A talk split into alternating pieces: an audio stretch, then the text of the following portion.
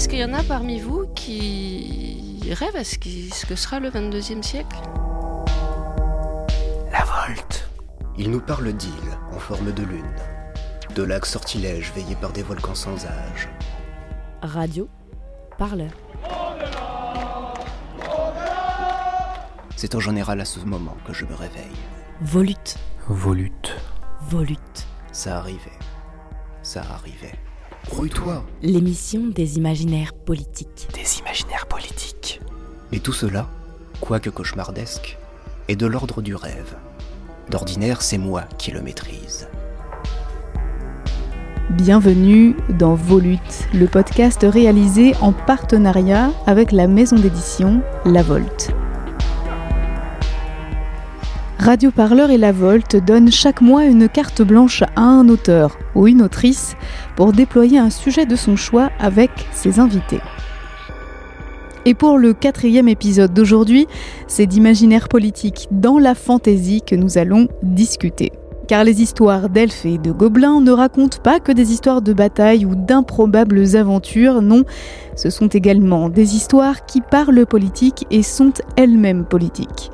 Nous allons donc nous plonger dans ces mondes imaginaires avec leurs idées des passés et des futurs, leurs utopies, leurs dystopies, leurs histoires brèves ou fleuves qui nous parlent d'enfance, de crise ou encore d'identité de genre.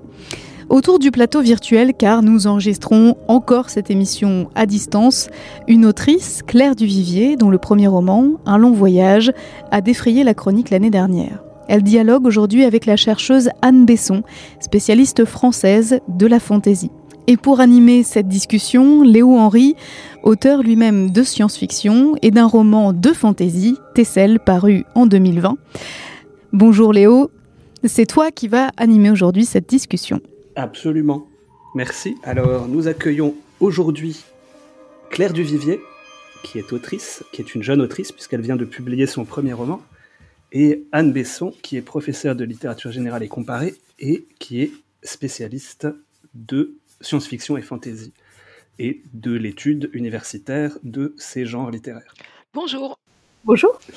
Et du coup, du coup, la thématique, euh, la thématique aujourd'hui a été pompeusement ou euh, peut-être farcesquement intitulée Fantasy Révolution et euh, née d'un constat que j'ai fait depuis, on va dire, le début de cette crise sanitaire, mais qui peut-être remonte à très légèrement avant, c'est que depuis quelques mois, euh, la science-fiction en France est devenue plus cool que le pain en tranche dans les médias, et d'un seul coup, tout le monde s'intéresse à la SF, et s'intéresse en particulier à l'impact politique ou aux capacités visionnaires que peuvent avoir la SF.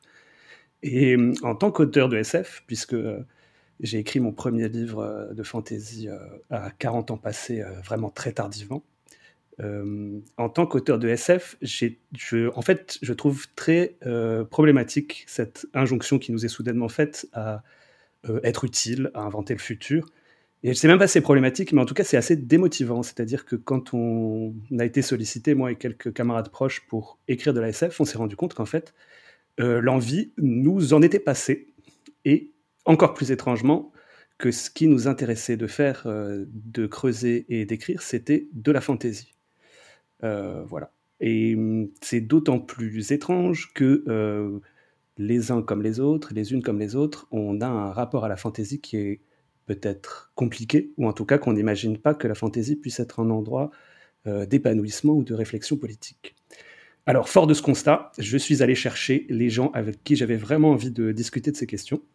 donc, d'un côté, Claire Duvivier, qui a fait il y a quelques mois, qui a fait paraître il y a quelques mois au Forge de Vulcain un long voyage, qui est un formidable euh, premier roman de fantasy, euh, qui a été très bien accueilli, il me semble, euh, et très bien accueilli même au-delà du lectorat fantasy, me semble-t-il, qui a obtenu donc déjà deux prix, le prix Elbakin, qui est un vrai prix de fantasy, et le prix hors concours, qui m'a l'air d'être un prix pas du tout de fantasy. Claire, est-ce que tu confirmes? Exactement, c'est plus un prix qui récompense un titre qui est issu de l'édition indépendante. Donc il n'y a pas de, on va dire, de critères de, genre littéraire. Du coup, c'est aussi Les Forges de Vulcain qui est un, éditeur indépendant, mais qui par ailleurs n'est publie de la fantaisie, mais n'est pas non plus considéré dans le milieu. Ouais, c'est ça. Il n'est pas identifié comme un comme un éditeur de genre, ouais. Et donc, pour nous aider à réfléchir avec Claire, on a convié dans un deuxième temps, mais qui maintenant nous a aidé à structurer beaucoup notre réflexion, Anne Besson. Et ce qui nous a orienté vers Anne, outre qu'on sait qu'elle est là et qu'elle travaille sur les questions qui nous intéressent de façon assez sérieuse, parce que c'est l'université française, vient de publier un livre remarquable et qui nous a beaucoup intéressé, qui s'appelle Les pouvoirs de l'enchantement, euh, chez Vendémiaire. Et donc c'est 2021, donc ça vient de sortir. Et le sous-titre de ce livre, c'est précisément Usage politique de la fantaisie et de la science-fiction. C'est vous dire si on est en plein dans notre sujet. Merci Léo. je t'en prie Anne, avec plaisir.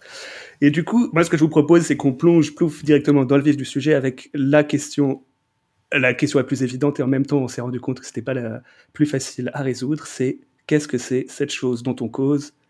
Qu'est-ce que c'est la fantaisie? Euh, Et du coup, peut-être que pour rentrer là-dedans, je, me tourne virtuellement, évidemment, vers Claire, et euh, pour revenir sur la, réception d'un long voyage. Oui. Euh, j'ai vu dans, que tu avais répondu à un interview pour Libé, et l'interview était titrée Jouer avec les attentes du lecteur. Et ça me paraît être peut-être un fil pour, pour rentrer dans cette question. Est-ce que ça te paraît être un bon fil, Claire? Bien sûr. Bien oh, sûr, non, oui. Euh, ben, en fait, c'est une question qu'on m'a souvent posée en fait euh, par rapport à un long voyage. C'est pourquoi avoir choisi de d'écrire un roman de, de fantasy. Euh, ce qui est une question bah, qui m'étonne toujours un peu parce qu'en fait, j'ai pas choisi d'écrire un roman de fantasy. Je suis pas partie du genre littéraire en me disant je vais faire un roman qui va appartenir à ce genre. Je suis vraiment partie plutôt de l'histoire, de l'histoire que je voulais raconter, de l'intrigue, euh, de la création des personnages qui allaient porter cette intrigue, et seulement après du monde qui allait l'accueillir.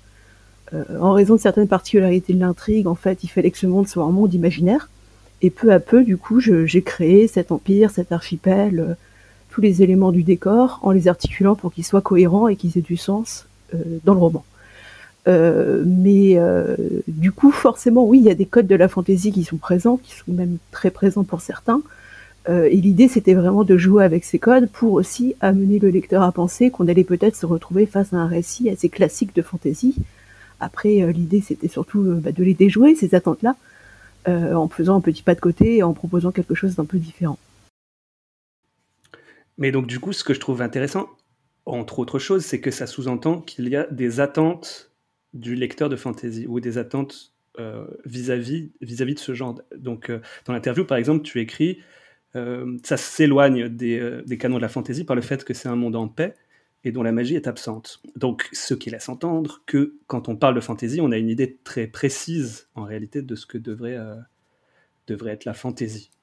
Bah, assez souvent, je pense que le terme même de fantaisie oriente, du fait que ce soit un terme anglais, oriente vers une très large production qui est anglo-saxonne. évidemment, on pense à Tolkien, ça, c'est vraiment le, le, le, maître étalon euh, qui peut sembler indépassable. Après, des, des références plus récentes, c'est Game of Thrones. Ça, on, m'en parle assez souvent. C'est ah, mais c'est très inspiré Game of Thrones, c'est le même genre d'univers, parce que finalement, la fantasy, ça renvoie à ces deux œuvres qui ont, euh, bah, qui ont eu énormément de succès et qui ont énormément de, de fans et de lecteurs et de spectateurs. Donc euh, alors du coup, en, préparant cette émission, c'était assez intéressant parce que, parce que Anne euh, nous a dit, mais, euh, mais oui, vous savez exactement comment ça s'est passé, euh, je ne vais rien vous apprendre, et tu, nous avais fait une, une, brève, une, une brève histoire de la, de la fantaisie. Est-ce que tu serais cap de nous, de nous réinformer sur ces choses-là? Parce que moi, j'ai absolument tout découvert à ce moment-là, ou à peu près. Alors oui, je trouve que ce qui est intéressant, c'est que Claire, quand elle a commencé à, expliquer pourquoi euh, son roman était ou n'était pas de la fantaisie ou pas attendu, elle a parlé de code, elle a parlé d'attente, elle a parlé de euh, fantaisie classique ou voilà, qu'est-ce qu'on attend classiquement de la fantaisie. Et ça, en fait, on l'attend. C'est intéressant de se demander depuis combien de temps on identifie la fantaisie à ça, euh, c'est-à-dire à ces éléments très codés euh, qui viennent à l'origine de Tolkien et qui ensuite vont être repris, retravaillés jusqu'à George Martin en passant par J.K. Rowling. Parce y a aussi tout un pan de, de fantaisie euh, plus pour la jeunesse. Donc on identifie un, héros ou un groupe de héros, euh, une quête, pour plus ou moins euh, le, sort du monde, hein, euh, le bien contre le mal, euh, des dragons, des elfes, des nains, un certain nombre voilà comme ça de, peuples qui habitent dans un monde néo-médiéval. Donc, je pense qu'on peut être d'accord sur ce, ces quelques éléments qui peuvent ne pas tous être présents. Et ça, en gros, ça date vraiment de la réception américaine de Tolkien. Donc c'est très tardif. Hein. Euh, ça se joue au milieu des années 60 hein, quand euh, l'œuvre de Tolkien est rééditée aux États-Unis en format de poche.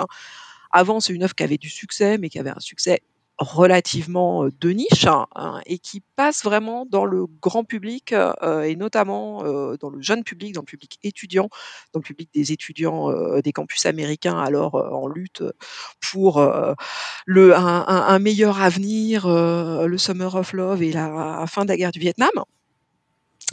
Et donc, euh, Tolkien est alors euh, euh, adopté très très largement sur fond de pulp fantasy américaine. Hein. donc, beaucoup de ce qu'avait fait l'auteur le, plus emblématique, c'est Howard, hein, Robert Howard, l'auteur des Conan le barbare.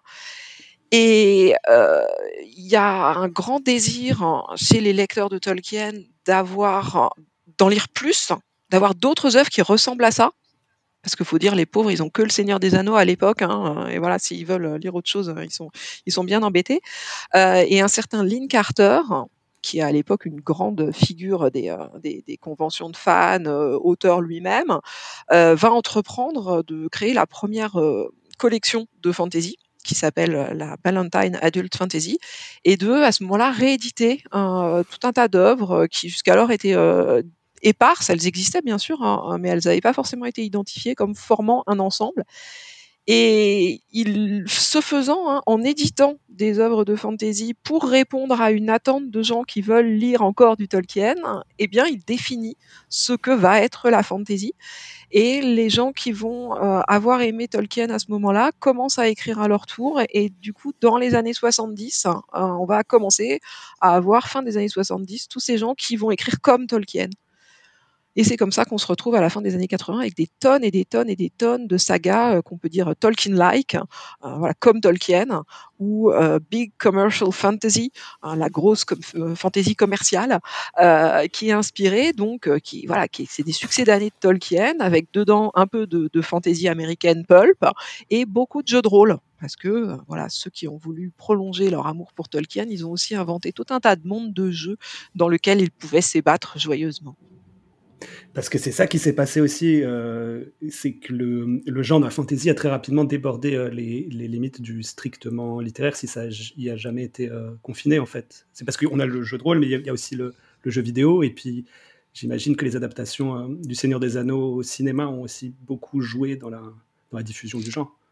Oui, très clairement, la deuxième grosse étape de, l'histoire de, cette histoire contemporaine de la fantasy, c'est la fin des années 90 où là on a l'explosion effectivement du, secteur euh, des jeux vidéo. On va avoir les premiers jeux vidéo à, monde ouvert qui investissent vraiment très massivement euh, le domaine de, de la fantasy parce qu'il est bien balisé justement. Tout le monde voit à quoi s'attendre et du coup bah, c'est plus simple euh, d'imaginer son propre scénario là-dedans.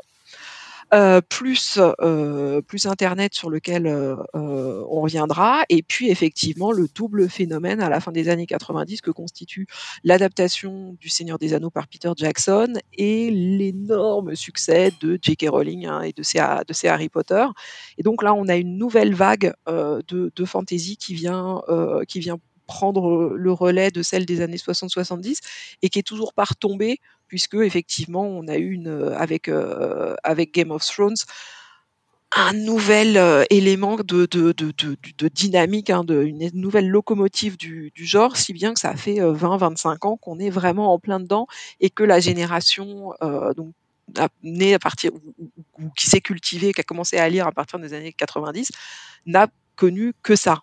Donc on, c'est peut-être justement le moment euh, venu pour, pour toi et Claire de, de, retravailler les codes euh, et les fameuses attentes euh, voilà, qui commencent à être, être bien, bien posées.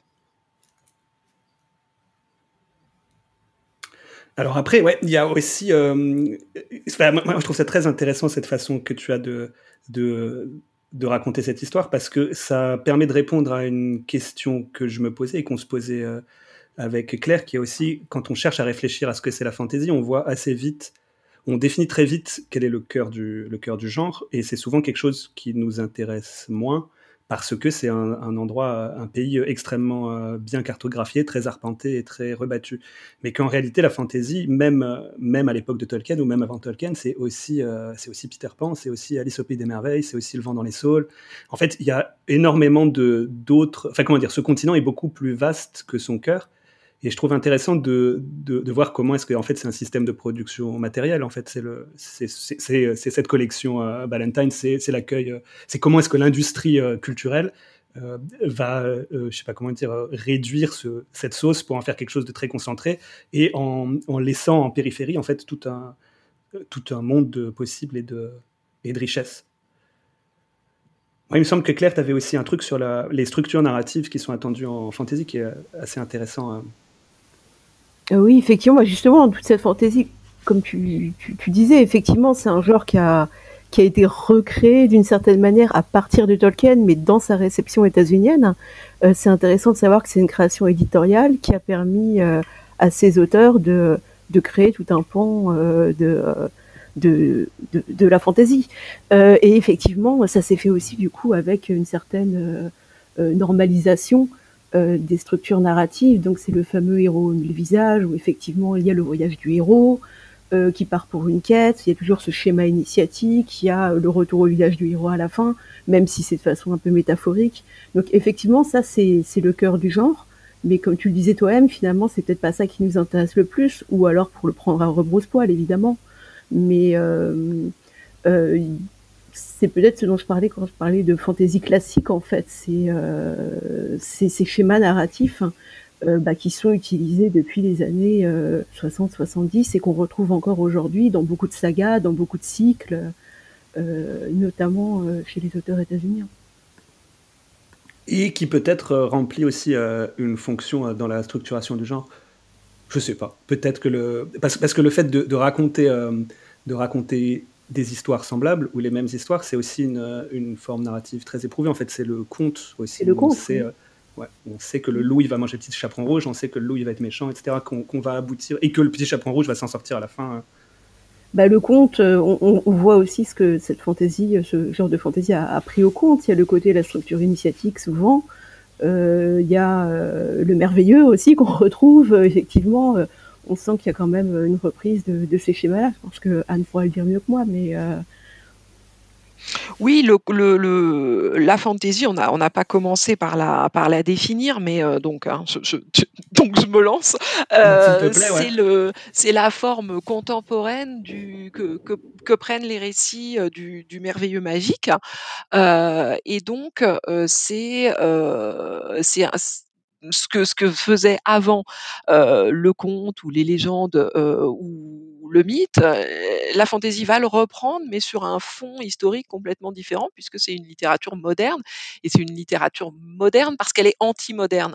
Elle s'écrit en réaction contre un certain nombre de bouleversements qui se produisent au moment où elle apparaît, et qui sont ceux de la révolution industrielle anglaise en particulier, et donc à la fois un mélange de, de surindustrialisation, d'urbanisation, de prolétarisation, de destruction de l'environnement naturel. Et donc la, fantaisie va essayer d'inventer des histoires, des histoires où interviennent donc des événements ou des créatures ou des peuples qui font réapparaître la magie ou l'enchantement dans un autre monde ou dans le nôtre. le plus souvent, on l'y associe effectivement à, un autre monde, mais ça peut être le, nôtre dont on révèle une face cachée, ou bien il va y avoir un passage entre deux mondes qui va être organisé. Et c'est marrant parce que à chaque fois que, que, Léo en, parle, notamment, ça, ça, passe par le vocabulaire de, de, la géographie. Il va parler de, de territoire, de continent, de, de marge et, de marche du genre. Et effectivement, on associe beaucoup, le le genre de la fantaisie à, bah, à sa carte, hein, à la carte qui ouvre, traditionnellement, les les romans. Parmi les codes dont on parlait, c'est peut-être un des plus marquants, un des plus frappants, qui va être repris dans tous les médias au début, de dans le dans le générique, heu, de de Game of Thrones, heu, bien entendu avec la ouais. caméra qui survole, mais aussi dans le générique de, heu, de de Peter Jackson où il va reprendre la carte, où il va voilà, la la caméra va va se se promener sur la carte qui a été dessinée par, par Tolkien et son fils. Heu et puis dans les jeux vidéo, bien sûr, on est vraiment, obligé d'avoir une carte et puis de de de la suivre un peu, hein, de de de mapper sa sa progression, heu, sur le le dans le dans le jeu. Heu, donc voilà, c'est la fantaisie, c'est ce, ce pays du merveilleux magique, heu, sur lequel on va, avoir tracé, hein, un certain nombre de petits mondes, enfin de mondes plus ou moins, plus ou moins grands. Mais ni l'un ni l'autre, vous avez de cartes dans vos dans vos romans? Oui, effectivement, ça a été un choix avec, avec mon éditeur, donc David Meulement. Ça a été, est-ce qu'on met une carte ou pas? Enfin, lui, il était assez, heu, partisan de mettre une carte. Il voulait vraiment s'inscrire dans, heu heu, dans les codes de la fantaisie, jusqu'au bout. Moi, j'étais un peu plus dubitatif parce que pour moi, les lieux avaient pas vraiment d'importance puisqu'ils ont été créés uniquement pour abriter, l'intrigue et les personnages. Heu, en plus, d'un point de vue pratique, ils sont très éloignés les uns des autres, donc on peut pas vraiment les représenter de façon pratique sur une carte. Donc du coup, j'étais pas, forcément, heu, adepte de l'idée. Dans le roman suivant, il y aura une carte, donc heu, est-ce que ça en fait plus un roman de fantaisie? Je ne sais pas. Mais bon, après, c'est une blague qui circule beaucoup sur le côté s'il y a pas de carte, c'est pas un roman fantaisie. C'est, heu moi, j'aime bien les cartes qui, heu, qui ont une fonction illustrative, qui sont plus des belles cartes. J'aime beaucoup, je trouve que ça ajoute beaucoup à l'atmosphère, ça fait voyager. Après, la carte où on suit vraiment, le trajet du héros, heu, j'avoue que j'ai moins tendance à revenir en arrière de pour aller suivre sur la carte exactement où est-ce qu'on en est au niveau de la narration. Moi, je préfère me laisser porter par l'auteur. Mais après, c'est des types de lecture différents. Je sais qu'il y il y a des auteurs qui aiment bien aussi montrer où on est, heu heu, où en est le personnage, chapitre après chapitre, partie après partie. On avait parlé de du cycle de euh, L'Enfant Poussière de Patrick Doudnay où effectivement, au début de chaque partie de chaque chapitre, il y a une nouvelle carte pour montrer l'avancée, du personnage, d'un village, heu, ou d'un territoire à l'autre. Et ça, ça m'a l'air d'avoir à voir avec, heu, 2 questions, qu'on se posait et qui va peut-être nous permettre de passer, de passer à la partie suivante. C'est j'ai oublié quelle était la première, donc je vais passer à la deuxième. Donc, qui était, en, fait, en fait, tu disais, tu disais Claire, euh, j'ai pas mis de carte dans mon bouquin parce que j'en avais pas besoin.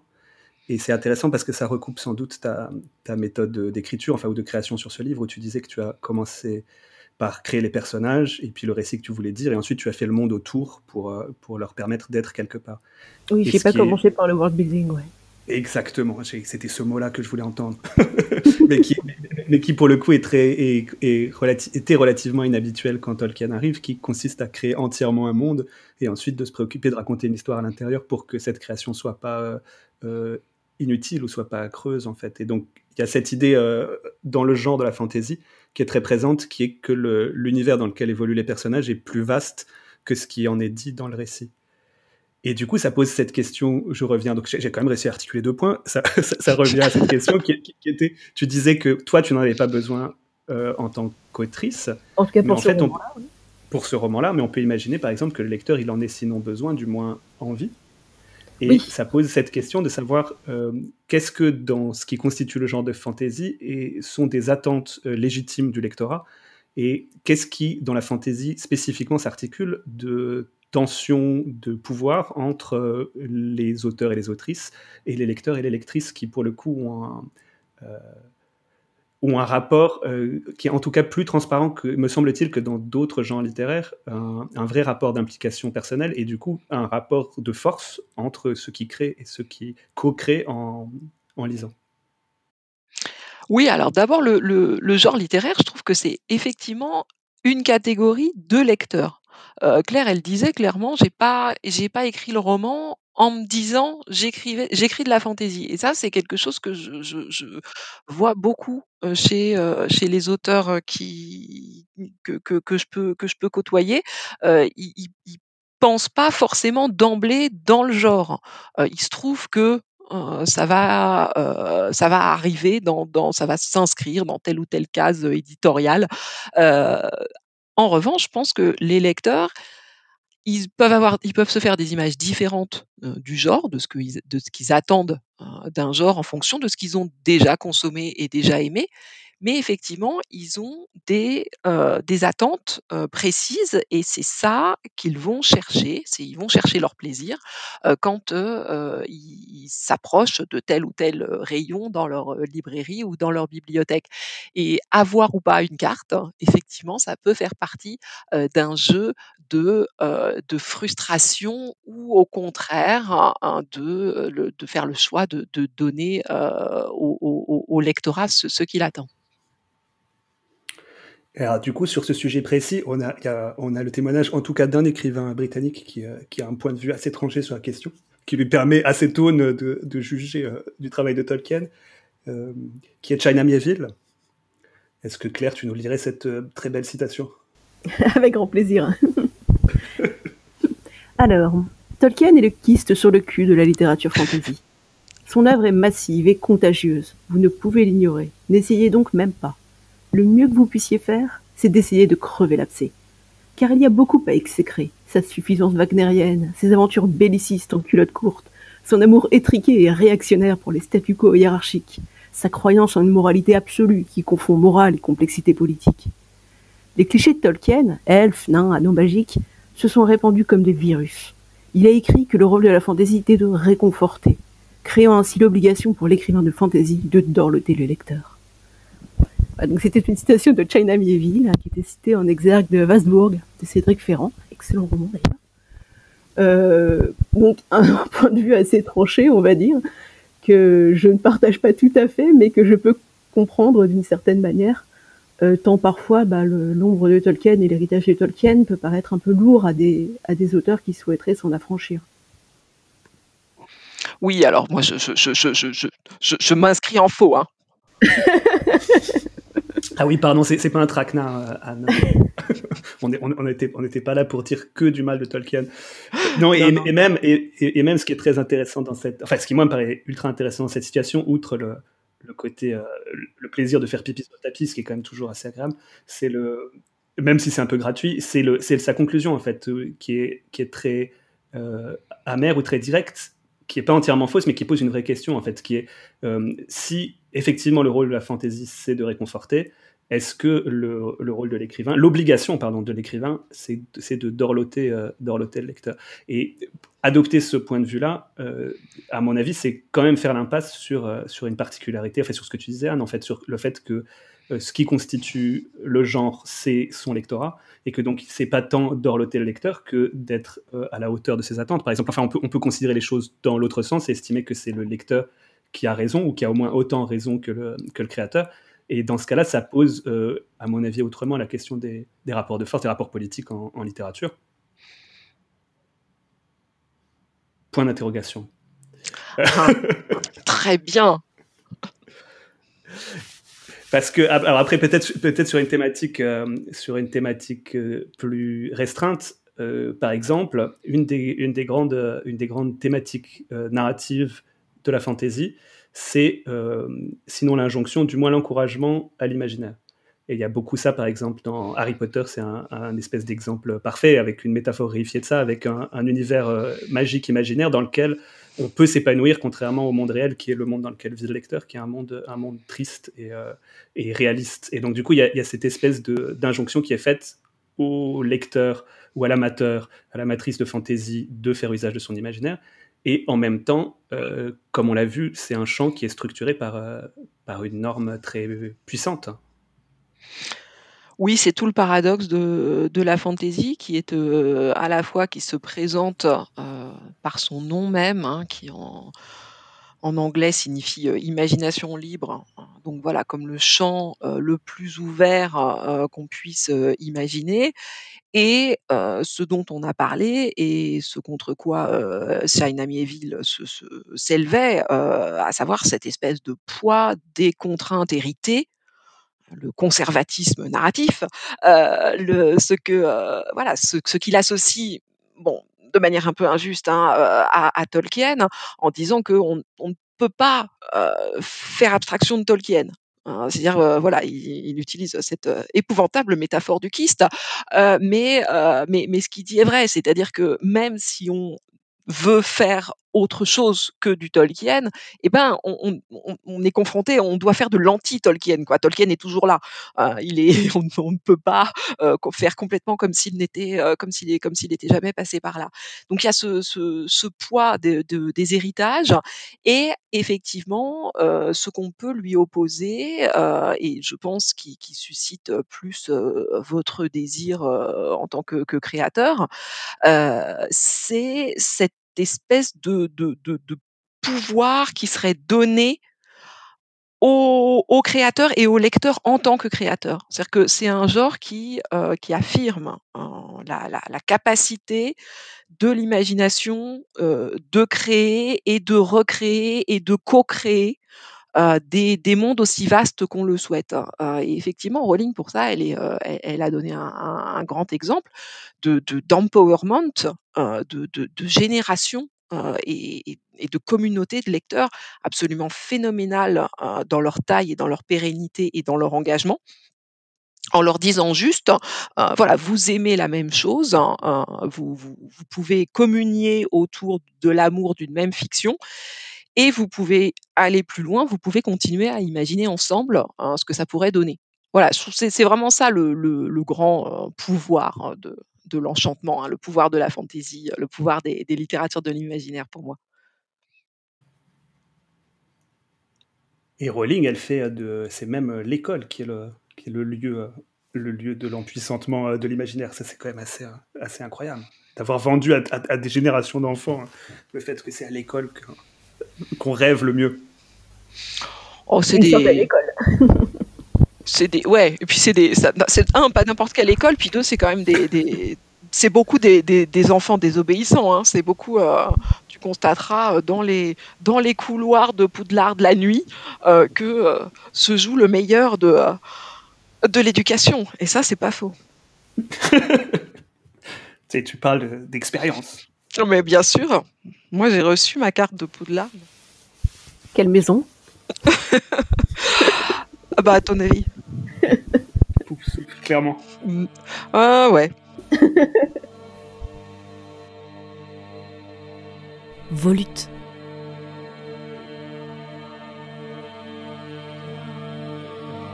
Le couloir faisait-il vraiment un coude? Moira avance au hasard. Se peut-il qu'elle se soit trompée d'étage? Est-ce cette porte? Le ventail sur sa droite est entrebâillé. Moira s'arrête, pousse doucement. Aslander cesse soudain de parler. La pièce est encore plus grande que dans son souvenir.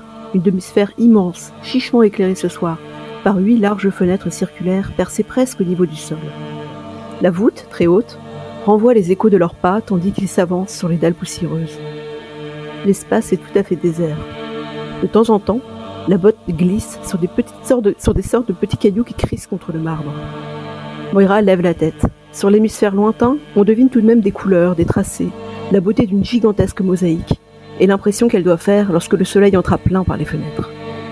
Aslander se casse le cou pour regarder. Un sourire enfantin illumine sa face. C'est une carte, affirme-t-il. L'Empire des cycles en entier, dans ses mille détails. Et la neige, insiste Moira, tu la vois? Elle la distingue nettement, maintenant que ses yeux se sont habitués. Un piqué blanc dans les motifs finement dessinés. Un grésil qui recouvre et contamine le dessin, qui semble vibrer sous le regard. Ce n'est pas de la neige.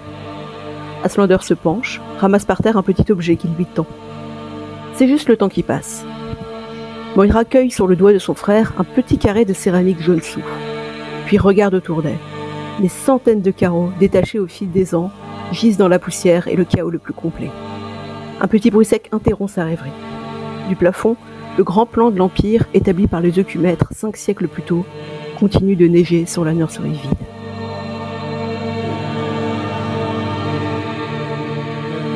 celle de Léo Henry.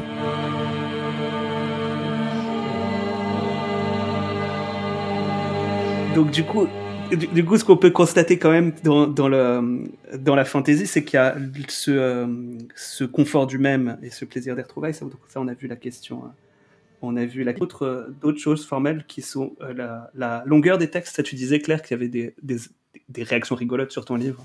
oui, ouais, ça c'est des réactions vraiment plus sur l'aspect physique que sur la narration, mais effectivement, moi j'ai constaté que les lecteurs qui n'étaient pas forcément habitués à l'imaginaire ou qui en lisaient très peu trouvaient que mon livre était très long alors que les lecteurs plutôt issus de l'imaginaire, eux, le trouvaient très court en fait par rapport à ce, dont ils avaient l'habitude eux. Donc euh, rien que pour quelque chose de si anodin que la longueur du livre, c'est amusant de voir que les attentes sont complètement à l'opposé. Du coup, c'est une attente aussi assez euh, rigolote. J'ai l'impression, enfin, ou relativement paradoxal, je sais pas si c'est le mot, mais on est quand même dans une espèce de, système d'accélération où on aime euh, les formats courts et les, et les et, du coup, il se trouve que la fantasy échappe totalement à ça, ou au contraire, enfin, je veux dire, plus les Harry Potter grossissent, plus les lecteurs sont contents.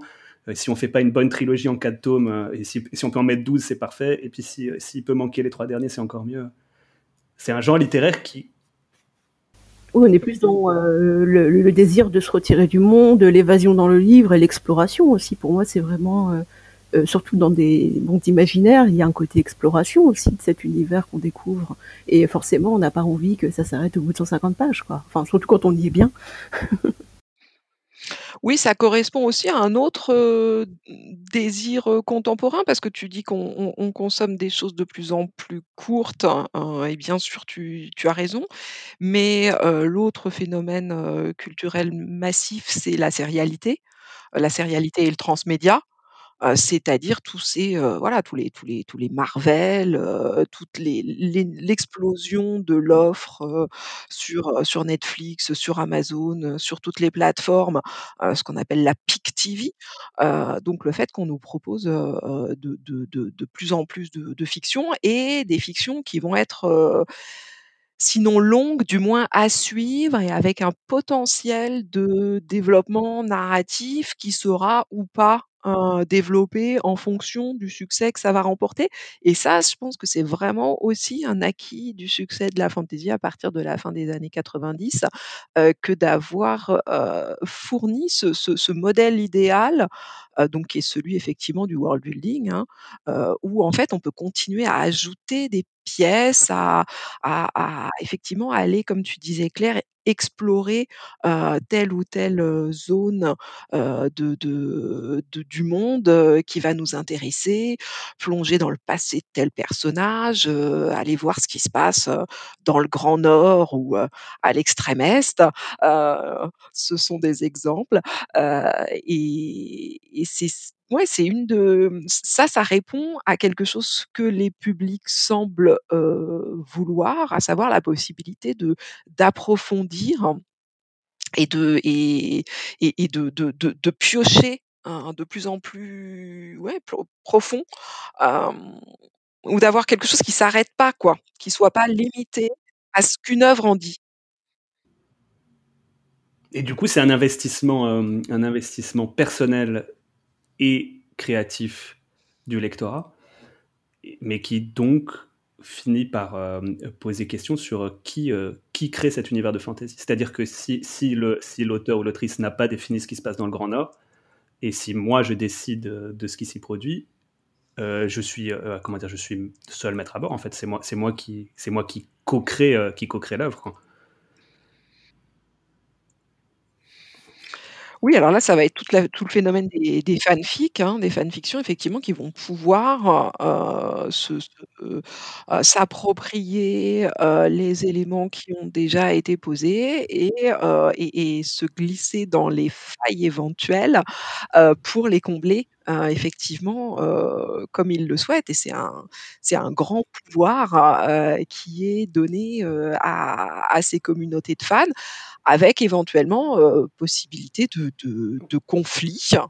on a eu voilà des cas, historiques, hein, entre, les différentes sources de la création. Alors aujourd'hui, elles sont de plus en plus intégrées, d'une manière à peu près, harmonieuse, mais c'est pas toujours le cas et ça l'a pas toujours été et effectivement, du coup, ça pose vraiment des questions de pouvoir parce que qui décide de la bonne version, hein, s'il y a plusieurs versions, hein, qui décide de euh, la bonne euh, euh, histoire et la bonne fin, notamment, est un gros enjeu. Comment on va finir, hein, comment, ça, peut, bien finir. Comment est-ce qu'on peut se mettre d'accord sur comment, ça peut bien finir Le créateur sur le fait qu'il finisse même? Enfin, j'imagine que c'est c'est comme c'est comme de jeter Sherlock Holmes dans la cascade. Je veux dire, à un moment, il, faut, il est, c'est pas lui seul qui est, qui est, responsable de sa création. Et donc, j'imagine que finir tout court, en fait, je sais pas comment va faire Georges Martin pour terminer son son livre, mais il y, y, a un vrai enjeu en fait dans le fait de clore quelque chose qui n'a pas vocation à l'être jamais en réalité. Mais peut-être que le fait justement d'en rajouter avec les préquels, les spin-offs, les choses comme ça, ça permet de se dire qu'une fin n'est pas vraiment une fin et qu'on peut continuer à explorer l'univers différemment et rattraper éventuellement, euh, on va dire, les déceptions qu'il peut y avoir sur la fin principale. Quoi. Je, enfin, je sais pas si c'est ce qu'ils comptent faire dans Game of Thrones, mais l'idée d'avoir ces spin-offs aussi, bon, une un, c'est plus une préquelle, donc euh, ça ne peut pas avoir de, de, de conséquences sur euh, l'intrigue de Game of Thrones mais il me semblait qu'il voulait faire aussi un spin-off sur les voyages de Sansa. Donc, euh, je ne sais pas si c'est pas un côté, euh, euh, on va dire, l'industrie qui s'empare du fanfic pour en faire lui-même.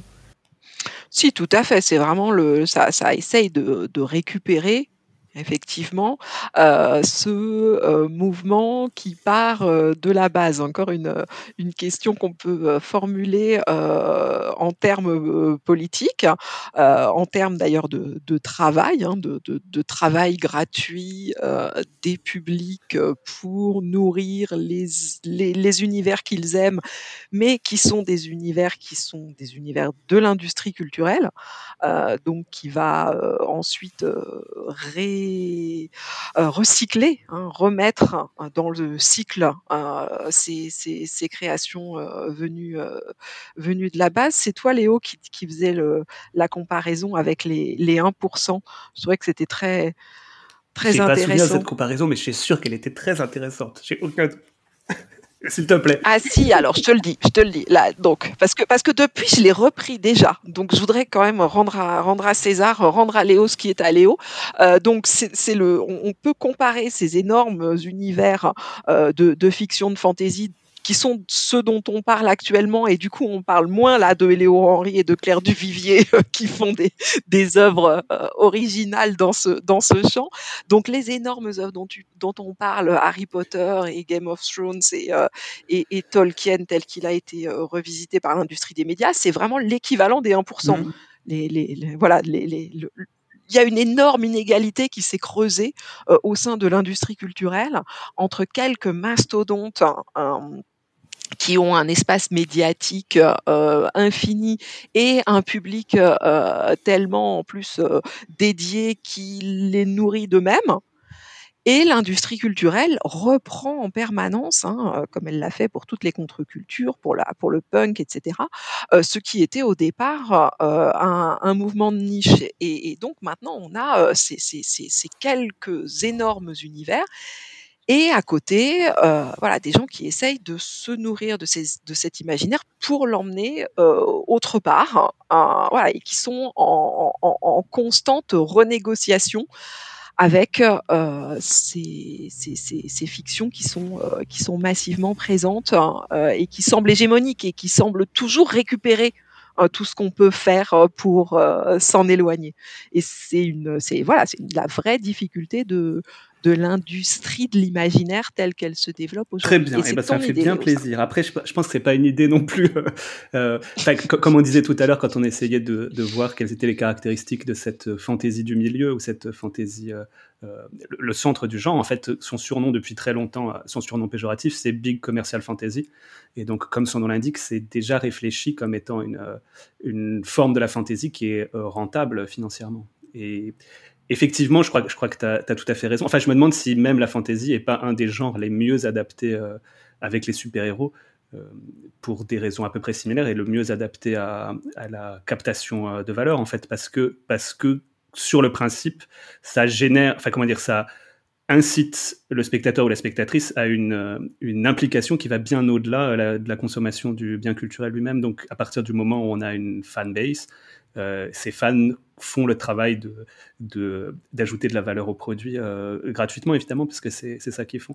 Après, ce que je trouve ultra intéressant aussi, c'est que ces fans, que ce soit par la fanfiction, ils ont créé ce qu'on appelle cette société qu'on appelle le fandom ou le fandom, et qui est aussi un truc qui est très propre aux littératures de l'imaginaire, en fait, qui est que c'est des formes littéraires, des gens littéraires qui créent des sociabilités, et qui créent des sociabilités qui vont euh, au-delà de la consommation et, même de la consommation en petits groupes. C'est-à-dire que c'est aussi ça qui fait que euh, les salons de SF sont. Il y, a tout le monde, tout le monde vient. Euh, comment dire tout le monde? Quand je dis tout, le milieu professionnel vient, vient au salon de SF, et du coup que ça crée un, milieu professionnel qui n'existe absolument pas dans les autres pans de la littérature. Donc c'est aussi le, genre, et en particulier la fantaisie, qui engendre des sociabilités, qui engendre des organisations euh, sociales, et qui permet... Euh, enfin ouais, c'est aussi des structures politiques, du coup.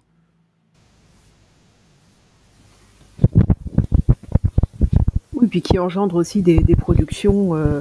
Euh, alors de niche, le terme est, peut-être pas très bien choisi, mais effectivement, qui savent directement à quel public ils s'adressent parce que eux-mêmes en font partie. Quand tu disais tout le milieu professionnel est là, mais aussi le milieu semi-professionnel et aussi le milieu amateur.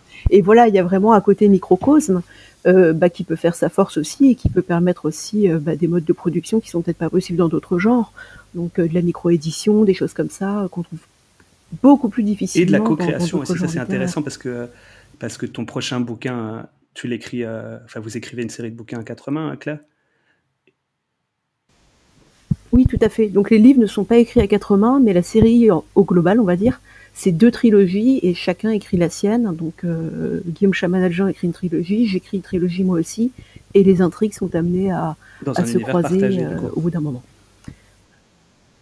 Dans un univers partagé, un peu sur, euh, bah, sur le modèle de ce qui peut se faire dans les comics, par exemple, où effectivement c'est un, c'est un univers qui nous est propre à tous les deux et dans lequel on fait évoluer les deux. C'est relativement, comment dire, c'est relativement fréquent dans les mauvais gens, en fait, ne serait-ce que sur les anthologies ou les fait d'avoir des bouquins collectifs, des collectifs tout court, se crée facilement et se crée à mon avis aussi facilement du fait que qu'il y a des sociabilités en fait même en dehors du en dehors du boulot en fait. Oui, alors là, en l'occurrence, mon co-auteur, c'est mon compagnon il y a aussi. Des sociabilités. il y a une sociabilité qui s'est créée, on va dire, quoi. Mais effectivement, c'est vrai que euh, je, fréquente un peu euh, aussi les salons de littérature noire et polar pour des raisons professionnelles, et euh, qui sont très sympathiques par ailleurs. C'est pas là une question d'ambiance sympa et tout, mais c'est juste qu'effectivement, il y a, je trouve, beaucoup moins ce mélange entre professionnels, semi-professionnels et amateurs et lecteurs qu'on peut avoir euh, dans les salons, euh, qu'on peut avoir aux Imaginales, qu'on peut avoir aux Utopiales et dans les autres salons euh, de fantaisie. Quoi. Oui, parce qu'auteur et lecteur sont souvent les mêmes personnes. Enfin, il y a une, il y a une, ça, ça, ça circule de manière très très fluide et, assez symétrique.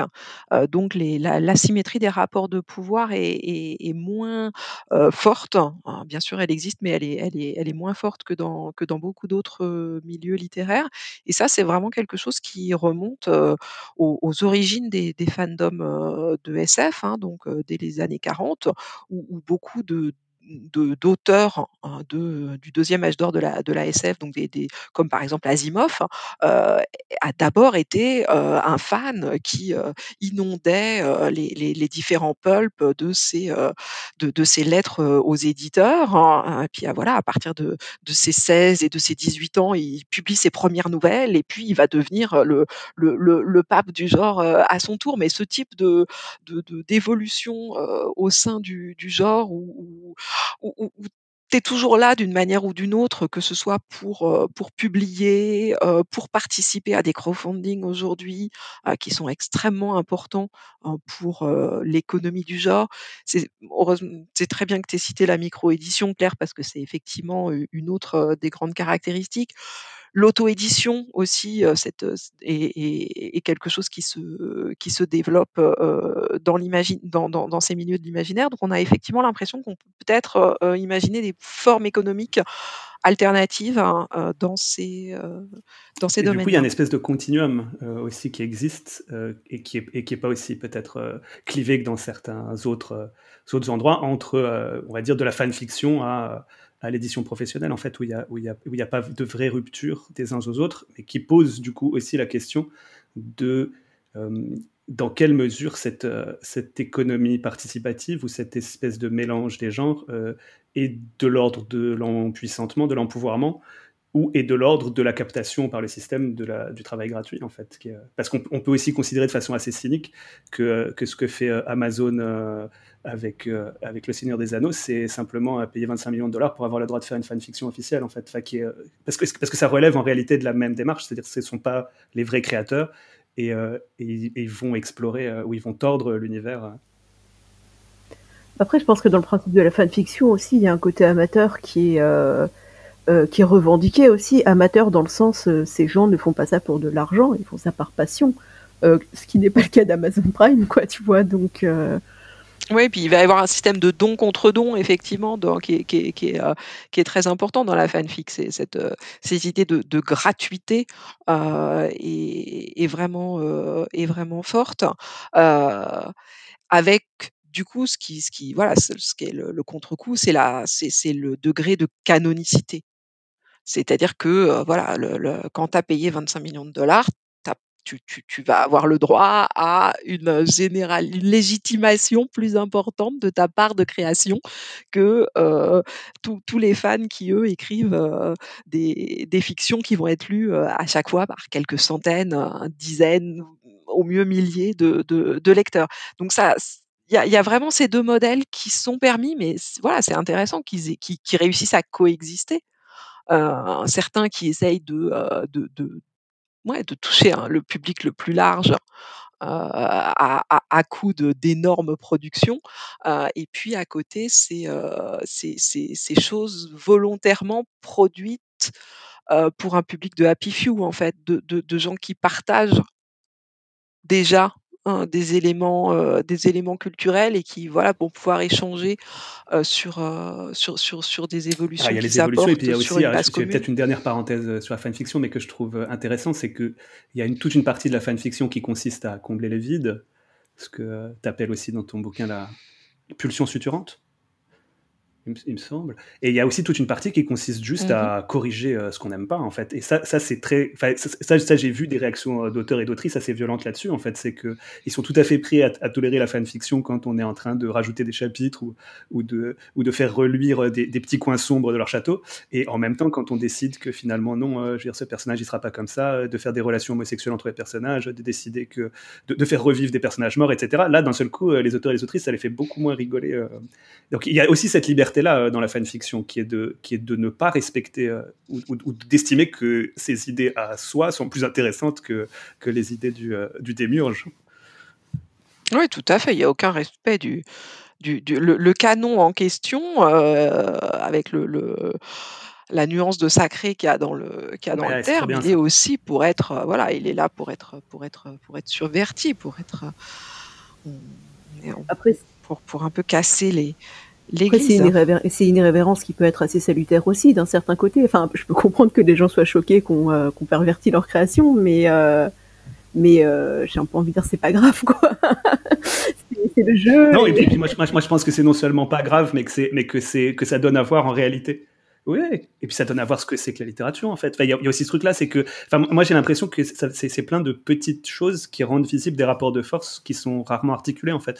Et le fait que les, que les auteurs soient choqués d'une réappropriation qui leur convient pas, je trouve c'est intéressant parce que ça laisse savoir quelles sont leurs attentes en fait, quelles sont euh, et, qui sont des attentes qui sont organisées par rapport aux outils dont ils disposent, parce qu'en réalité cette euh, cette vente d'indulgence pour avoir le droit de rentrer au terre du milieu, euh, c'est basé sur des, sur des lois. Enfin, c'est des lois qui sont. Qui, c'est le copyright, c'est le droit d'auteur, et qui fait que certaines personnes ont le droit et d'autres n'ont pas le droit, et que si tu veux avoir le droit, il faut que tu payes, etc. Et ça se passe avec. J'ai aucun doute que le Tolkien Estate, ils ont une armée mexicaine d'avocats et qu'ils et qu'ils n'ont pas négocié 25 millions à doigts mouillés comme ça. Donc il y a, y, a, y a, des cadres, il, il se trouve qu'il y a des cadres légaux oui, il doit y avoir un cahier des charges euh, très très très détaillé sur ce qu'ils vont avoir le droit de faire, euh, sur ce qu'ils n'auront pas le droit de faire. Euh, je pense qu'effectivement, ça doit être écharté tout ça. Oui, le, le, le, grand théoricien de, de, des fan studies américaines qui s'appelle Henry Jenkins, les, le premier terme qu'il a utilisé pour, pour ses créations de fans, c'est le terme de braconnage. Donc c'est vraiment ça, c'est l'idée que tu vas sur le voilà, tu vas chasser illégalement sur le terrain du Seigneur. C'est hallucinant parce qu'en fait, en fait le truc, le truc même le mot canon, tu, tu soulignais en fait, c'est complètement dingue comme euh, comme expression en fait, tu vois, ou, même quand quand on crée des mondes maintenant, on, fait les bibles, tu fais la bible de la série. Enfin, il y, a quand même un vocabulaire qui, laisse transparaître certaines aspirations hein, Bien sûr, c'est le respect.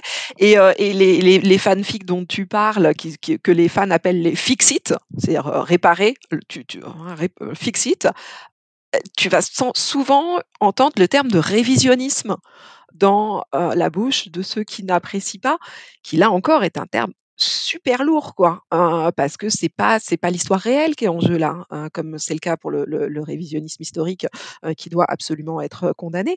Euh, en l'occurrence, c'est des histoires dans une fiction, et donc bah, euh, ce qu'on peut en faire n'est pas exactement du même ordre. Il y a un très intéressant, je vais faire une dernière parenthèse là-dessus, mais il y a un très intéressant documentaire qui avait été fait sur le tournant de, George Lucas, qui, s'appelle George Lucas versus the People, sur le... Parce qu'en fait, euh, je pense qu'il a, il a aussi beaucoup participé. Enfin, dans ses inventions de produits dérivés avec euh, Star Wars, euh, Indiana Jones, il a beaucoup participé à cette implication de générations d'enfants dans des univers imaginaires parce qu'ils avaient des outils, un sabre laser en plastique, une figurine, etc., pour, pour s'investir là-dedans. Et sur comment il a lui-même modifié ses propres films et que ça a provoqué une fureur absolue des fans de la première heure, en fait. C'est-à-dire de, dire, mais non c'est tu nous as donné quelque chose à aimer et puis maintenant tu nous le reprends, c'est pas c'est pas possible. Et ça crée effectivement des trucs de, des, des, usages de mots euh, comme révisionnisme et des, et des, petites comparaisons à point Godwin et puis des et puis des, des, vraies colères comme ça euh, qui sont qui, qui, peuvent paraître ridicules mais qui sont en fait très intéressantes sur la sur la ouais sur ces rapports de force vraiment. Mais comme tous les rapports de force, du coup, c'est hyper compliqué mmh parce que là, tu vois, c'est dans l'autre sens. C'est les fans qui reprochent à euh, Georges Lucas, c'est des fans, c'est les fans qui sont conservateurs. Mmh. Euh, là, c'est les fans qui sont nostalgiques euh, et qui veulent pas qu'on touche euh, à leur truc de quand ils étaient petits. Et dans l'autre sens, c'est George Martin qui dit ah bah non, vous avez pas. George Martin, il est contre la fanfiction. il s'oppose à, à, toutes les fanfictions dans, dans, dans l'univers de Game of Thrones et, et il dit qu'il est à la fois le propriétaire et le père de ces, de ces, de ces créations. C'est-à-dire qu'à la fois, il y a un, côté légal et un côté affectif euh, qui, qui, qui, euh, convergent hein, pour qu'ils ne supportent pas euh, que d'autres les reprennent. Et puis tout ce vocabulaire religieux d'un côté et légal comme ça de l'autre, c'est vrai que ça, montre l'importance extraordinaire qu'on donne à ce pouvoir sacré de la fiction, à la propriété de la fiction, enfin d'un univers fictionnel. C'est assez vertigineux. Mais, vous, vous, aimeriez que, que quelqu'un, euh, je sais pas, Claire, qu'on réécrive euh, l'histoire de, de ou qu'on invente l'autre côté de l'échiquier de Tessel? Moi, je pense qu'il y, a suffisamment de, Je laisse suffisamment de vide à dessin, en fait, hein, pour que, enfin, si jamais quelqu'un a envie de les remplir, enfin, pourquoi pas Enfin, je, je suis certainement pas George Martin, il y a quand même peu de chances que ça arrive. Mais euh, on va dire que dans le principe, ça me choque pas. Après, je sais pas si ça a un intérêt en soi, mais si la personne le fait, c'est qu'elle y trouve un intérêt. Donc, euh, ça me choque pas plus que ça. Enfin, tant que c'est fait de façon, on va dire, euh, bénévole et que c'est pas quelque chose qui se fait pour être vendu, je sais plus combien de millions de dollars tu disais, Léo, à Amazon Prime. Voilà, ouais. Ouais, ouais, voilà, s'ils vendent ça euh, à 25 millions de, dollars, je veux bien en avoir un ou deux quand même. Non, non, mais blague à part, euh, euh, après, la notion du droit d'auteur est pas la même en Europe qu'aux États-Unis, où c'est plus le copyright. Mais il n'y a pas de notion de propriété d'un univers ou d'un personnage ou d'un monde ou d'un terme, comme il peut y avoir chez nous. Moi, de, j'ai pas non plus encouragé les gens à dire. Euh, moi, j'encouragerais plutôt les gens à écrire leur propre fiction et faire leur propre univers. Mais moi, ça me choquerait pas que quelqu'un ait envie de s'approprier d'une partie de cet univers que j'ai créé autour d'un long voyage et qui est qu'un élément du roman finalement. Puisque moi, je suis plutôt partie de l'intrigue. Si, si, c'est parfaitement clair. Ouais. Après, moi, je, moi, je euh, j'ai une position très radicale, euh, donc surtout. Mais moi, moi, non seulement ça me dérange pas, mais je pense que c'est ce qu'il y a de plus gratifiant pour un créateur de qu'il y ait des gens qui ont envie de créer à partir de ce que tu as fait. Enfin, pour moi, c'est juste ce, que, ce qui peut arriver de mieux. Euh, donc, euh, j'ai non seulement aucun problème, mais c'est, c'est juste ce qui est, ce qui est le mieux Après, le, le truc, c'est intéressant, c'est que c'est un cas d'école, c'est que si quelqu'un décide de réécrire Tessel, eh ben, il va se retrouver avec Gallimard au cul, en fait. Euh. moi, moi j'ai beau dire, euh, fais ce que tu veux, c'est pas moi qui, c'est pas moi qui ai le fin mot de l'histoire, c'est mon éditeur. Donc, et ça, c'est intéressant aussi pour savoir, encore une fois, sur savoir qui a, qui a le pouvoir dans ces questions-là.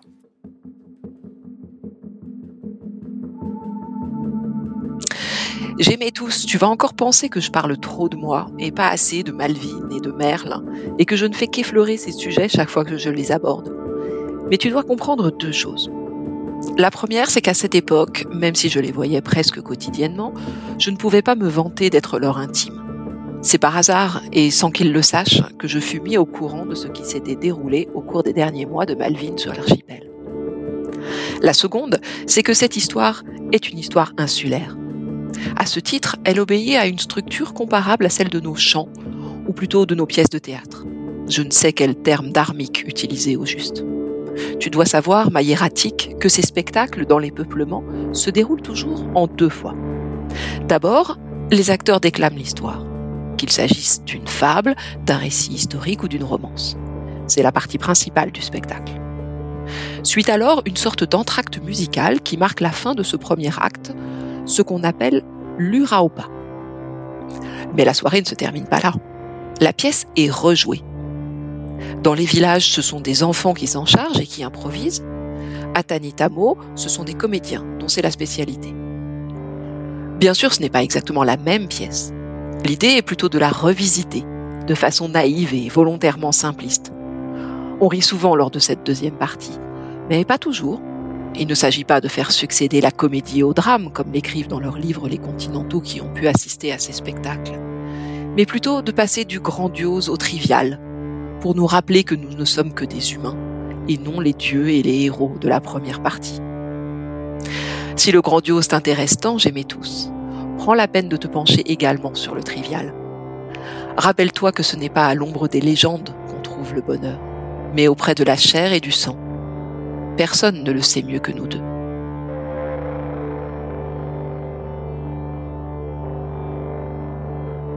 Un long voyage de Claire de Vivier aux éditions Les Forges de Vulcain. Un extrait du chapitre 4. Volute. L'émission des imaginaires politiques.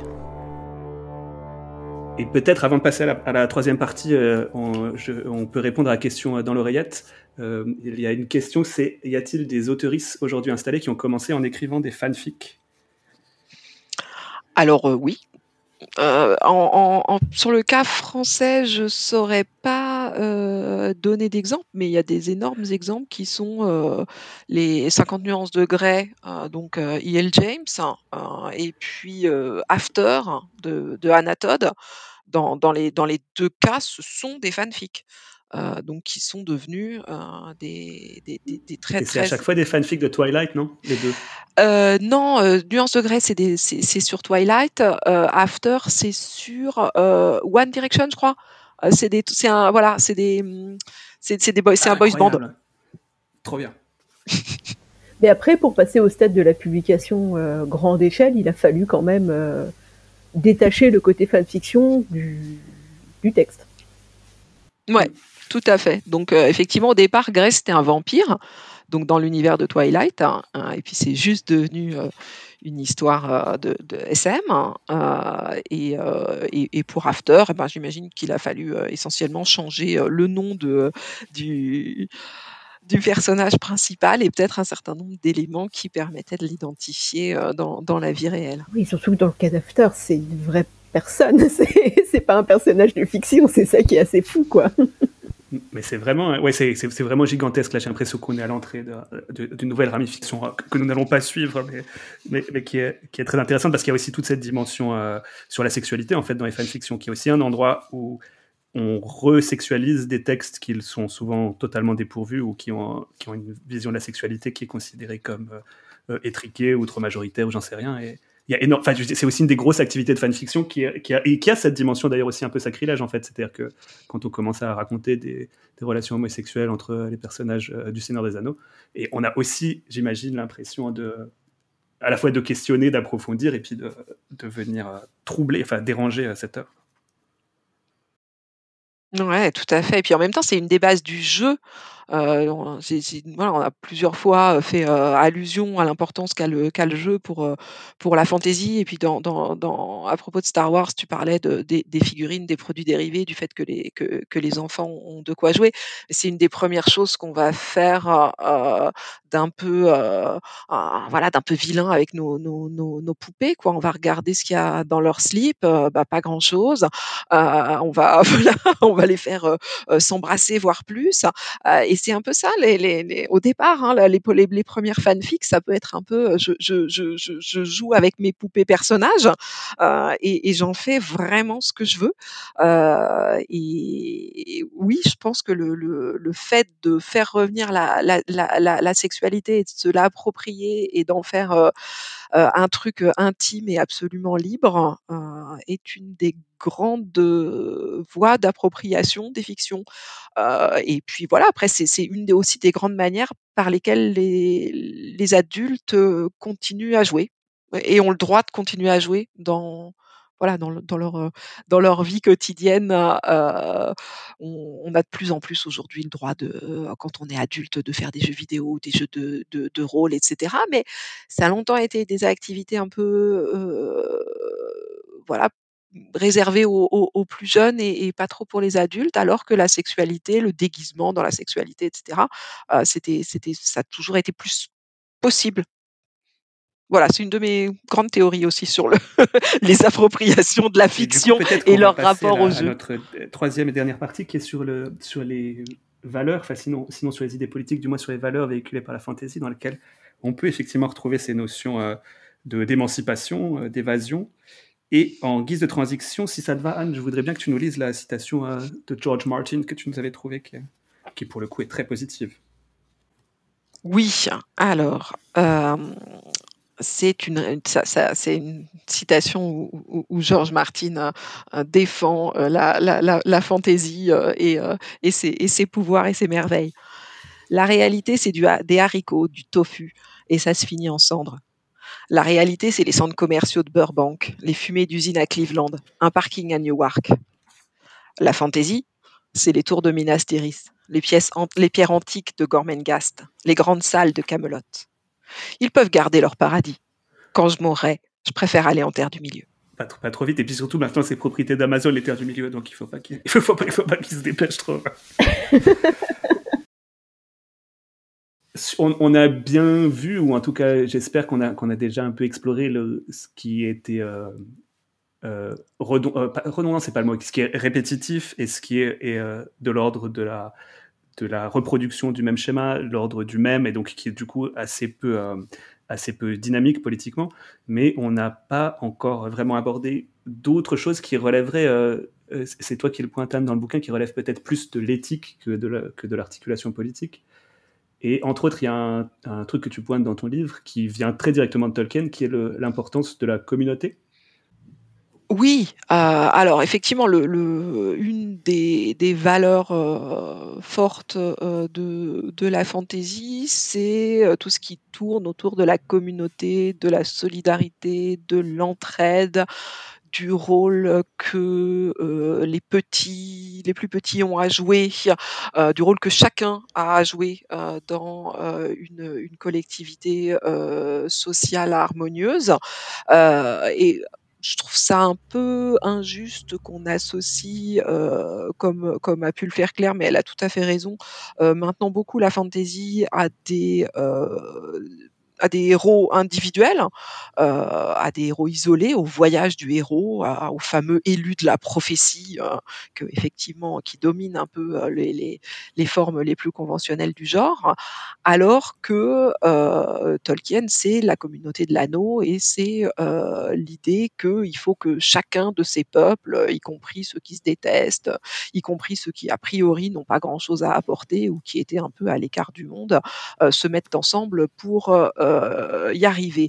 C'est aussi ce que dit George Martin à la fin de, Game of Thrones, hein, que face à une menace plus grande, qui en l'occurrence est celle de, des marcheurs blancs qui ont été identifiés politiquement assez facilement au, changement climatique, il faut mettre de côté les, différents conflits pour, faire face à, à, cette menace plus grande. Alors ils y réussissent moyennement dans, dans le monde de George Martin, qui n'est pas un monde très aussi optimiste que celui, que celui de Tolkien. C'est aussi le grand message de, de Rowling et celui auquel ses, fans sont, sont du moins le, plus attachés, puisqu'il y a eu un certain nombre de, de travaux, y compris en didactique, hein, des, des, des théoriciens qui, étaient, qui s'intéressaient à ce que la lecture de, d'Harry Potter avait pu apporter à ces générations de lecteurs. Ils ont fait des tests d'empathie, etc., pour montrer que euh, la lecture d'Harry Potter augmentait significativement chez ces euh, jeunes lecteurs la capacité à euh, prendre en compte les, désirs et, et les douleurs d'autrui.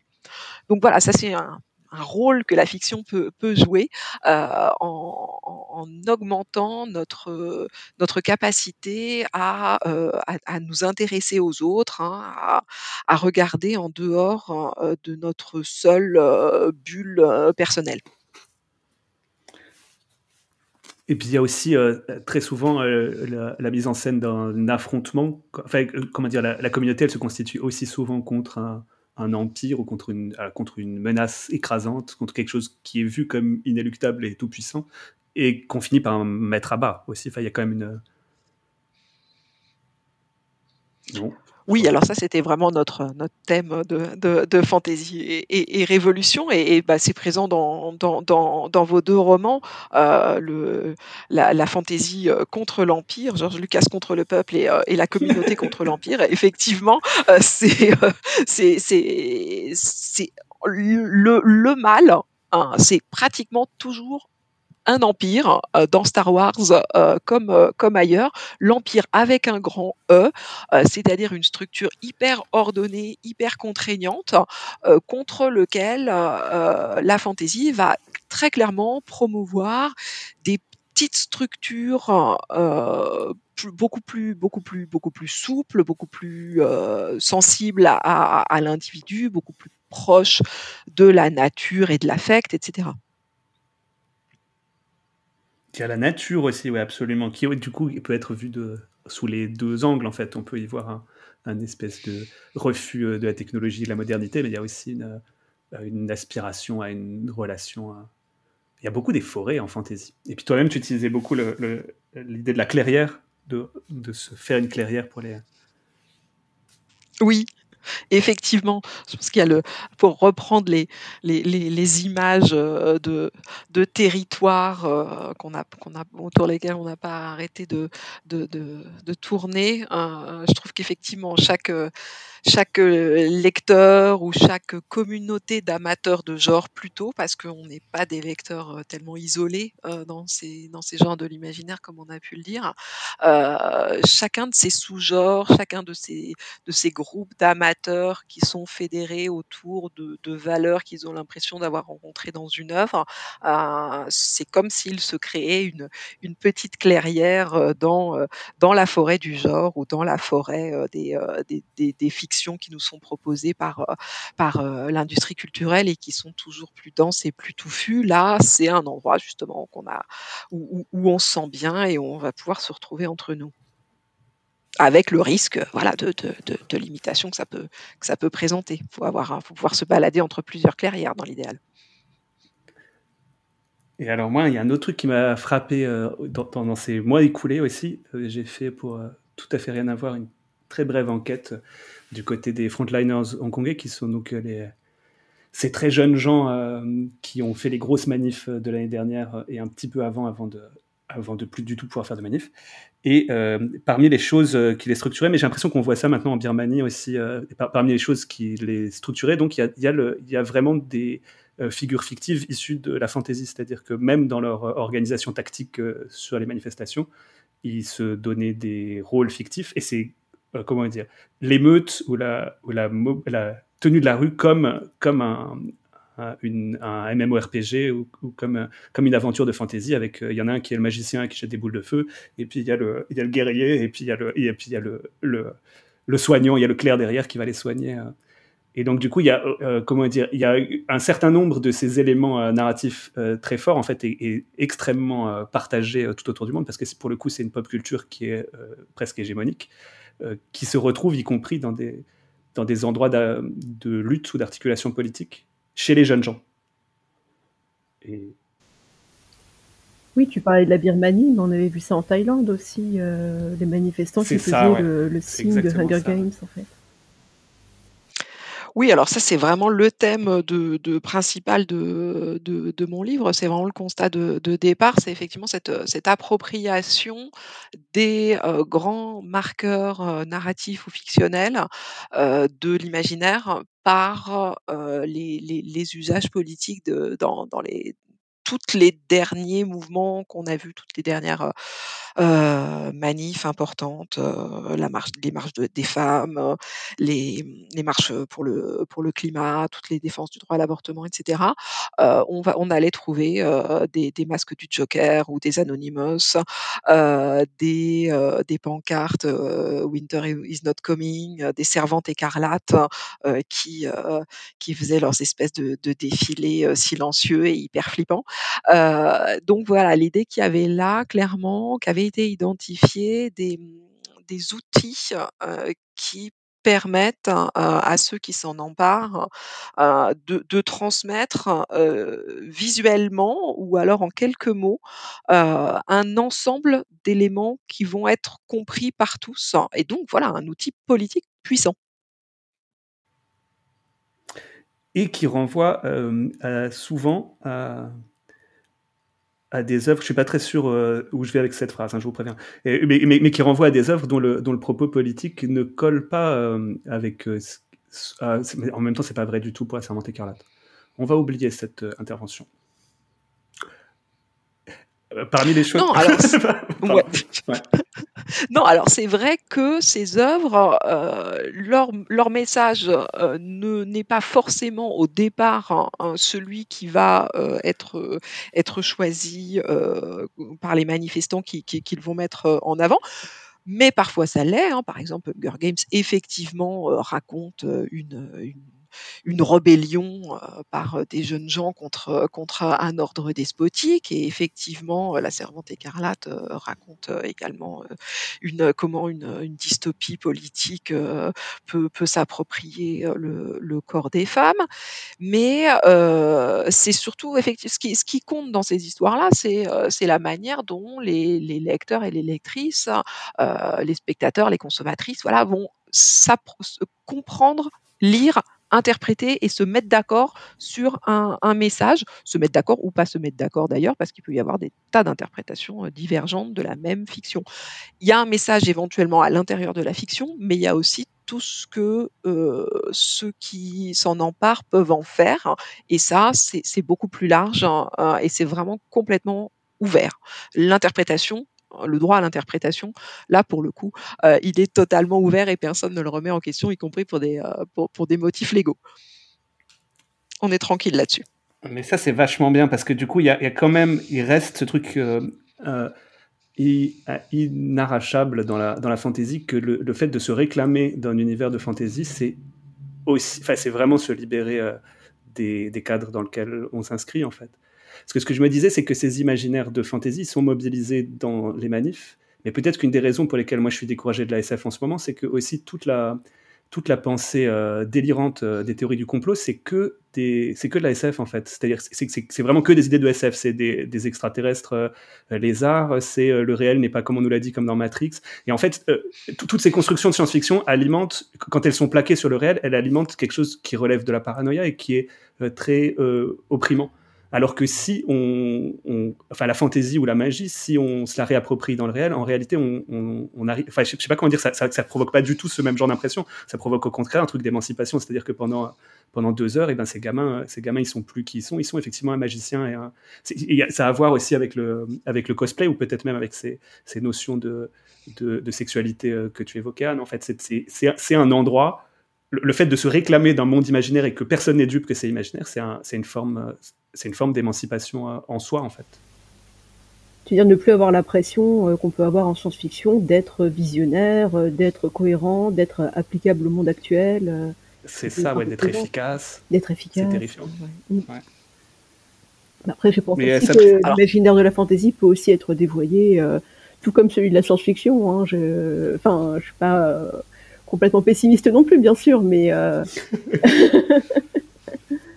et voilà. Enfin, on prend l'exemple, euh, voilà, des manifestants qui utilisent le signe de Hunger Games. Je sais pas si vraiment ils le font parce qu'ils se le sont appropriés ou si c'est un message qu'ils envoient à l'Occident, parce que Mm. Voilà, c'est quand même une série états-unienne qui est basée sur un décor états-unien. Euh, c'est un film euh, états-unien, c'est un peu Hollywood qui, euh, qui nous explique que c'est beau de mourir pour des idées. Enfin voilà, je, à la fois je trouve ça beau et désespéré le fait de voir des militants le bout du monde l'utiliser, mais d'un certain côté je me dis bon, ok, on a dit que le capitalisme nous vendrait la, corde pour les pendre, mais pour l'instant j'ai l'impression que le marché de la corde il se porte très bien, mais euh, le capitalisme quoi. le marché de la corde se porte toujours très bien. Donc bon, c'est, euh, je euh, je sais pas à quel point il y a une vraie appropriation euh, personnelle de la part de ces militants ou si c'est pas plutôt une façon d'envoyer un message à l'Occident, quoi. honnêtement, je, ne sais pas. Mais quel message à ce moment-là ils envoient bah, Un message de secours, un appel au secours, des choses comme ça. Enfin, c'est pour être compris c'est pour être vu. Voilà, c'est pour être vu. Tout à fait. Enfin, c'est une idée comme ça qui me traverse, mais effectivement, je mm. je sais pas à quel point c'est pas aussi une façon euh, bah, d'attirer l'attention des médias occidentaux. Et ça fonctionne, et tant mieux d'ailleurs. Mais euh, Bien sûr, c'est ça. Mm. Ah, c'est rien d'autre que ça, mais c'est justement, ça leur permet de l'attirer, tu vois. Euh, ça leur permet de pas sur ce qui attire l'attention. un peu. Mm, mm, voilà. Voilà, je pense pas que ce soit une appropriation en soi de du message d'Hunger Games, quoi. Non. Non, non, je suis d'accord avec toi. Enfin, si, il y a, y, a, y, a, y a il y, a une certaine. Il y, a une, un espèce de.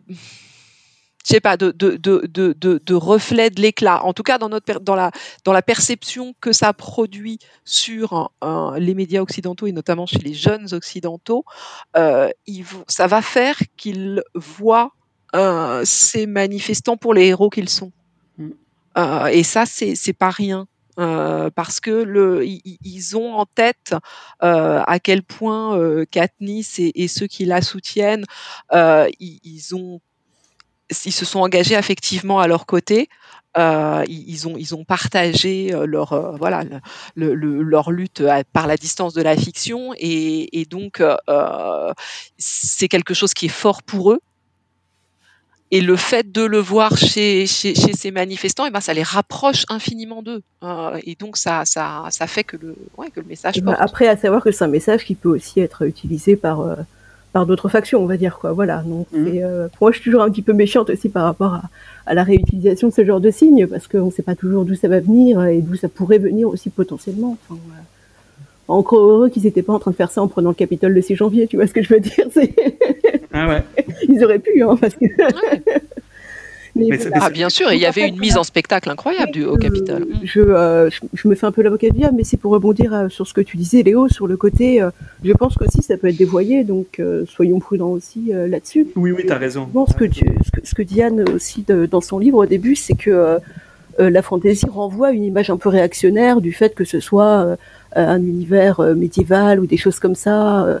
et effectivement, par d'autres éléments, on voit qu'on dépasse ce côté réactionnaire par le côté euh, la promotion de la communauté, euh, du travailler ensemble, des choses comme ça. Mais euh, je pense aussi qu'il y a quand même une part de la réception de la fantaisie qui peut se faire par ce filtre aussi. Moi, c'est pas la lecture que j'en ai, mais ma lecture, elle n'est pas universelle, quoi. Oui, mais alors il y, a un, auteur qui s'appelle Stephen Duncombe, que je, cite pas mal dans mon livre, qui, dont le, livre dessus s'appelle Dream, rêver, euh, rêve, euh, Reimagining Progressive Politics, euh, qui dit que justement, en fait, il faut que les, progressistes, que la gauche américaine, se, prennent ces outils de la fiction qui sont beaucoup ceux qui ont été, beaucoup aux États-Unis étaient ceux de la droite et notamment voilà au moment du de, de, toutes les réalités alternatives, de toutes les fake news, etc. Euh, voilà, d'avoir une autre une autre alternative, une autre réalité alternative à, proposer, euh, autre que celle voilà du, du, mensonge et du euh, il y a des armes de destruction massive euh, en Irak et, autres.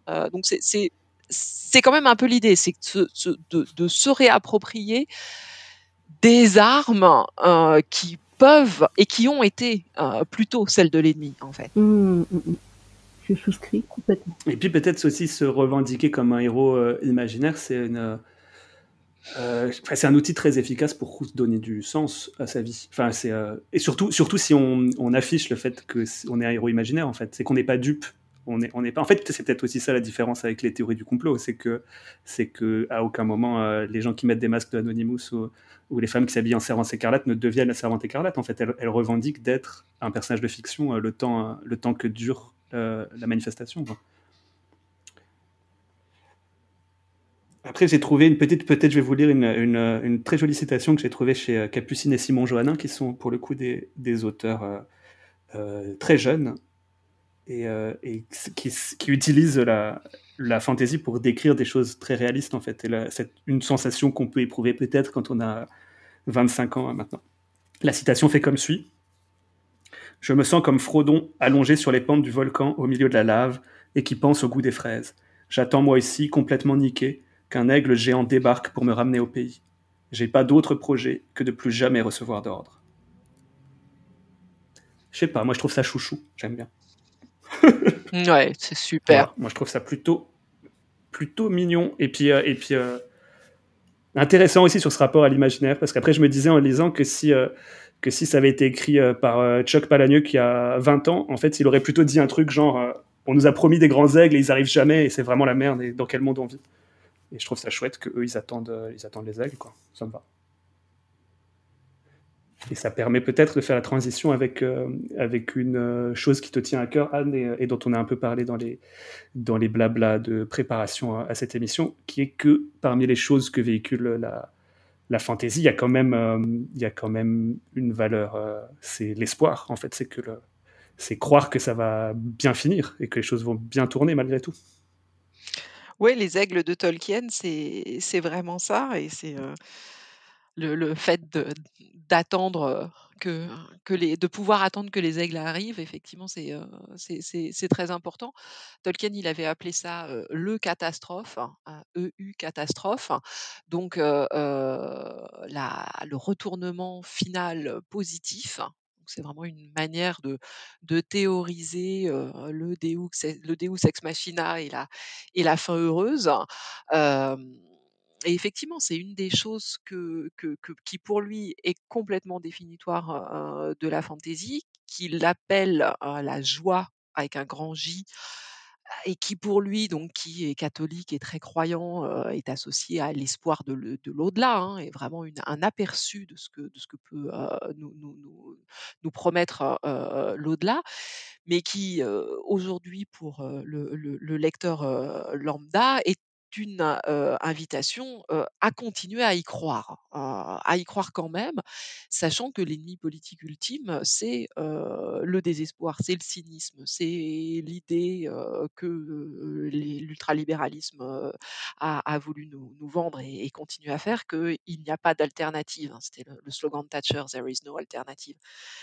il n'y a pas de raison de, vouloir même se battre parce que de toute façon, ça sert à rien. Il n'y a pas d'autre possible. Hein. la fantaisie dit exactement l'inverse. Hein. N'arrête pas de, nous dire et de nous prouver que d'autres mondes sont possibles. Après, il faut c'est à nous de faire en sorte qu'ils ne soient pas tous les mêmes hein, et qu'ils ne reproduisent pas un cran plus loin l'absence de diversité et, une homogénéité dont on ne, dont on ne veut pas. mais oui, la fantaisie, même si on peut estimer que c'est naïf ou que ça va pas très loin, je pense que c'est quand même très très précieux ce qu'elle nous apporte en termes d'espoir. En termes d'espoir et en termes d'évasion aussi le fait euh, bah, de, euh, de, voir un, univers complètement différent permet aussi, euh, alors oui, il y a le côté divertissement, mais ça permet aussi de reporter sur notre propre monde un regard qui est plus neuf, qui est différent grâce à ce pas de côté qu'on a fait dans un autre monde. Enfin, c'est l'idée un peu qui me traversait en t'écoutant, mais je crois que c'était ce que disait Lionel Davoust, que tu citais dans ton, dans ton livre, sur le côté, le, pas de côté, la distance que nous permet la fantaisie, ça nous permet d'aborder des problématiques qui sont propres à notre monde, que ce soit la guerre, la pauvreté ou ce qu'on veut, avec ce regard neuf en décalage.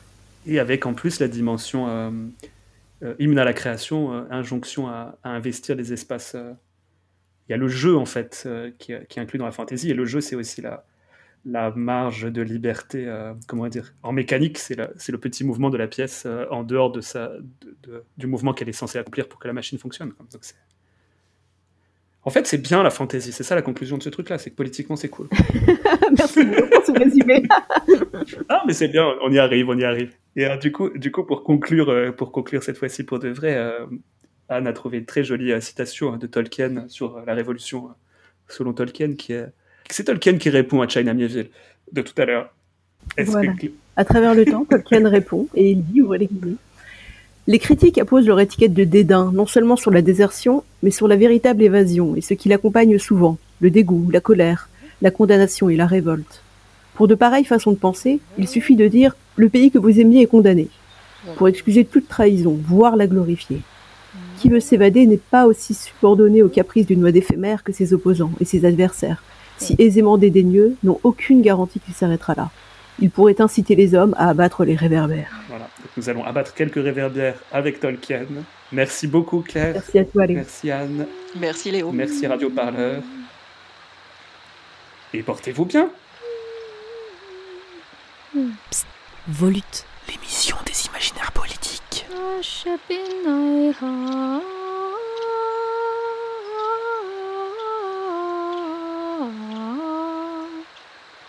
Hey go kaes Hey hai go kaes Da des hai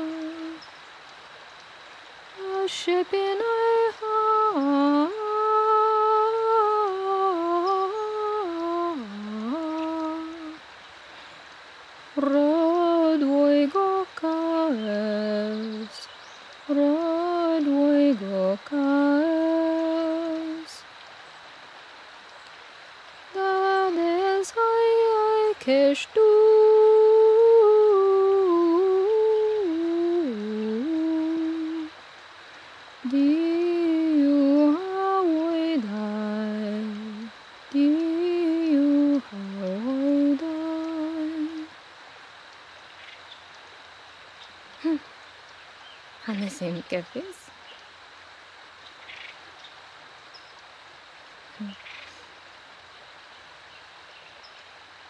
I've